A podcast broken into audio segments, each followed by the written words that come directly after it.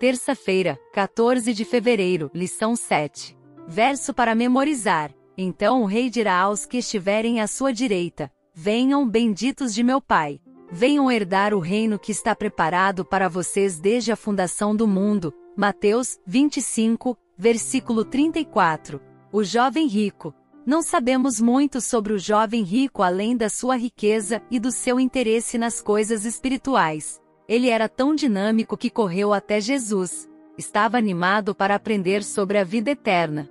Essa história é tão importante que está registrada nos três evangelhos sinóticos. Ouça Mateus 19, 16 ao 22. E eis que, aproximando-se dele um jovem, disse-lhe: Bom mestre, que bem farei, para conseguir a vida eterna? E ele disse-lhe: Por que me chamas bom? Não há bom, senão um só que é Deus. Se queres, porém, entrar na vida, guarda os mandamentos. Disse-lhe ele: Quais? E Jesus disse: Não matarás, não cometerás adultério, não furtarás, não dirás falso testemunho, honra teu pai e tua mãe, e amarás o teu próximo como a ti mesmo. Disse-lhe o jovem: Em tudo isso tenho guardado desde a minha mocidade, que me falta ainda? Disse-lhe Jesus: Se queres ser perfeito, vai, Vende tudo o que tens, dá-o aos pobres e terás um tesouro no céu, e vem e segue-me. E o jovem, ouvindo essa palavra, retirou-se triste, porque possuía muitas propriedades. O que Jesus quis dizer com estas palavras? Se você quer ser perfeito, vá, venda os seus bens, dê o dinheiro aos pobres e você terá um tesouro nos céus. Depois, venha e siga-me.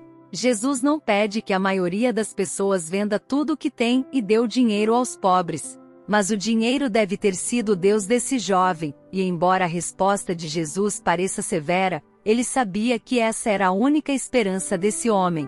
A Bíblia diz que ele foi embora muito triste porque era muito rico, o que prova quanto ele adorava seu dinheiro.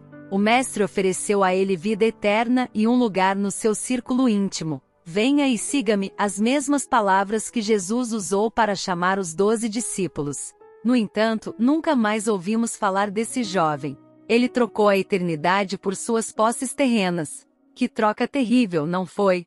Que triste exemplo de alguém que não seguiu o princípio da gratificação adiada. Escolher como esse homem escolheu é um engano, pois, não importa o que a riqueza possa nos dar agora, cedo ou tarde todos nós morremos e teremos a perspectiva da eternidade. Enquanto isso, muitos ricos descobrem que sua riqueza não lhes dá a paz e a felicidade que esperam. De fato, em muitos casos, o oposto parece acontecer. Muitas biografias foram escritas sobre a experiência miserável de muitos ricos. Em toda a história registrada, uma das melhores descrições de como a riqueza pode ser insatisfatória encontra-se no livro de Eclesiastes.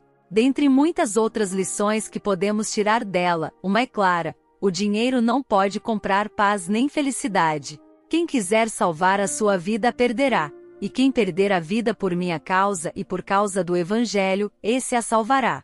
De que adianta uma pessoa ganhar o mundo inteiro e perder a sua alma? Que daria uma pessoa em troca de sua alma. O que significa perder a vida por causa do Evangelho?